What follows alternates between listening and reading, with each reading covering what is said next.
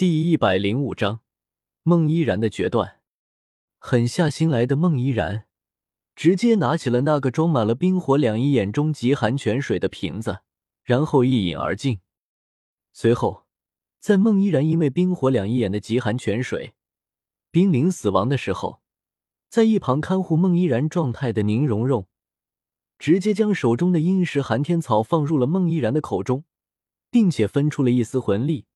来帮助孟依然化解阴石寒天草之中的药力，再然后，在孟依然吸收炼化整株阴石寒天草的过程中，宁荣荣都在一旁给孟依然护法。对于孟依然这种自己人，宁荣荣还是很花费心思的。或许是因为孟依然的天赋和天资的问题，又或许是阴石寒天草的药力太过霸道，也可能是冰火两仪眼的极寒泉水的原因。总之，孟依然吸收阴石寒天草药力的过程，整整用了三天的时间。在这段时间里，宁荣荣也是寸步不离的给孟依然护招法，防止孟依然的身上出现什么意外。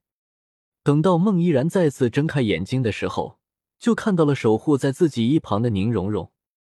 大小姐，感受着自己现在的身体状态，再看看守护在一旁的宁荣荣。此时的孟依然心中满满的都是感动。醒了啊！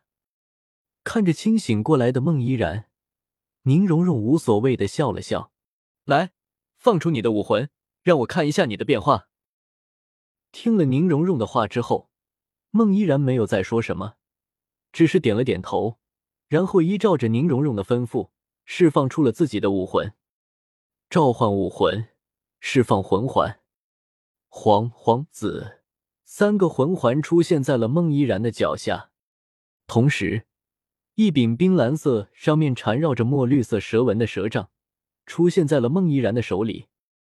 武魂寒冰蛇杖，我的武魂从蛇杖进化成了寒冰蛇杖，不但保留了原本蛇杖的特点，现在还带上了冰属性和毒属性两个特性，并且相比较于原本的蛇杖武魂。现在的寒冰蛇杖有着一个非常符合我心意的变化。说着，孟依然心念一动，手中的寒冰蛇杖直接崩碎，化作了无数的菱形碎冰，漂浮在了孟依然的周边。大小姐，你知道的，我有一个扔飞刀的爱好。或许是受到了我的这个爱好的影响，进化之后的寒冰蛇杖可以分裂成无数的菱形碎冰。这些菱形碎冰虽然不像是飞刀那样的顺手，但是却可以被我的魂力强化，在扔出去的时候也会受到我的精神力的指引，并且这些菱形碎冰上面可都是蕴含着剧毒的，所以无论是穿透力，还是破坏力，甚至是杀伤力，这些菱形碎冰都要比我之前的飞刀要好了很多。最主要的是，我的魂技。也是可以作用在这些菱形碎冰上面的。听着孟依然对自己进化之后的武魂的描述，宁荣荣满意的点了点头。宁荣荣表示，如果自己没记错的话，孟依然的第三魂技可是来自于一条一千八百年修为的凤尾鸡冠蛇啊！想想现在这些漂浮在孟依然周身的菱形碎冰，带着强烈的剧毒，以凤尾鸡冠蛇的速度朝着敌人射去。这画面简直太美，魂力怎么样？提升了多少？对孟依然武魂进化后的结果非常满意的宁荣荣，转头问起了孟依然在魂力上的提升。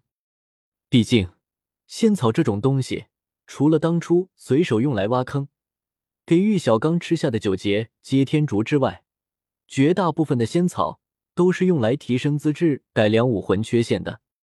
魂力吗？孟依然听了宁荣荣的询问之后，立马感受起了自身魂力等级的情况。没办法，在醒来之后的第一时间，孟依然就被自己进化之后的武魂给吸引了全部的注意力。所以，如果不是宁荣荣发问，孟依然一时半会的还真想不起来去感受一下自己魂力等级的提升变化。另一边。虽然宁荣荣可以直接用自己的精神力去探查孟依然的魂力等级，但是这种行为实在是属于那种不礼貌的做法。因此，对于被划到了自己人这一范围的孟依然，宁荣荣并没有直接使用自己的精神力去探测孟依然的情况。啊！我我我！孟依然在感受了一下自己的魂力等级之后，突然惊呼出声：“大小姐，我的魂力等级居然已经超过四十级了！至于四十几级，因为没有获得第四魂环，所以我也不太确定。但是我敢肯定，我现在的魂力等级肯定不只是四十级。”对于自己魂力等级的提升，孟依然是真的惊喜异常。毕竟，魂尊和魂宗。那可完全是两个概念。更加重要的是，自己这次魂力等级的暴涨，还不是那种牺牲了潜力或者生命力的暴涨，反而是因为提升资质、进化武魂所附带的魂力暴涨。这就让孟依然欣喜异常了。不吹不黑的说，虽然孟依然出身的宗门不算是什么大宗门，但是在朝天香和孟蜀的教育之下。一些基本的眼光和判断，孟依然还是有的。所以，在自身武魂进化的更加完美的情况下，孟依然敢用生命来发誓，自己这次魂力等级的暴涨绝对是有益无害的。大小姐，太感谢您了！激动之下，孟依然直接对着宁荣荣就是深深的鞠了一躬。如果不是您，依然还不知道自己什么时候会达到现在的程度呢。日后，但凡大小姐有什么吩咐，依然定会赴汤蹈火，万死不辞。看着有些激动的孟依然，宁荣荣笑着点了点头，算是应下了孟依然的话。同时，在宁荣荣的心里，也是给孟依然点了一个赞，高看了孟依然一分。因为孟依然刚刚的话，表明了一个态度，那就是孟依然从此以后。加入七宝琉璃宗，任何事情都以宁荣荣这位七宝琉璃宗的大小姐、少宗主马首是瞻。不得不说，孟依然的这波果断抱大腿、表忠心的选择，让宁荣荣对孟依然刮目相看。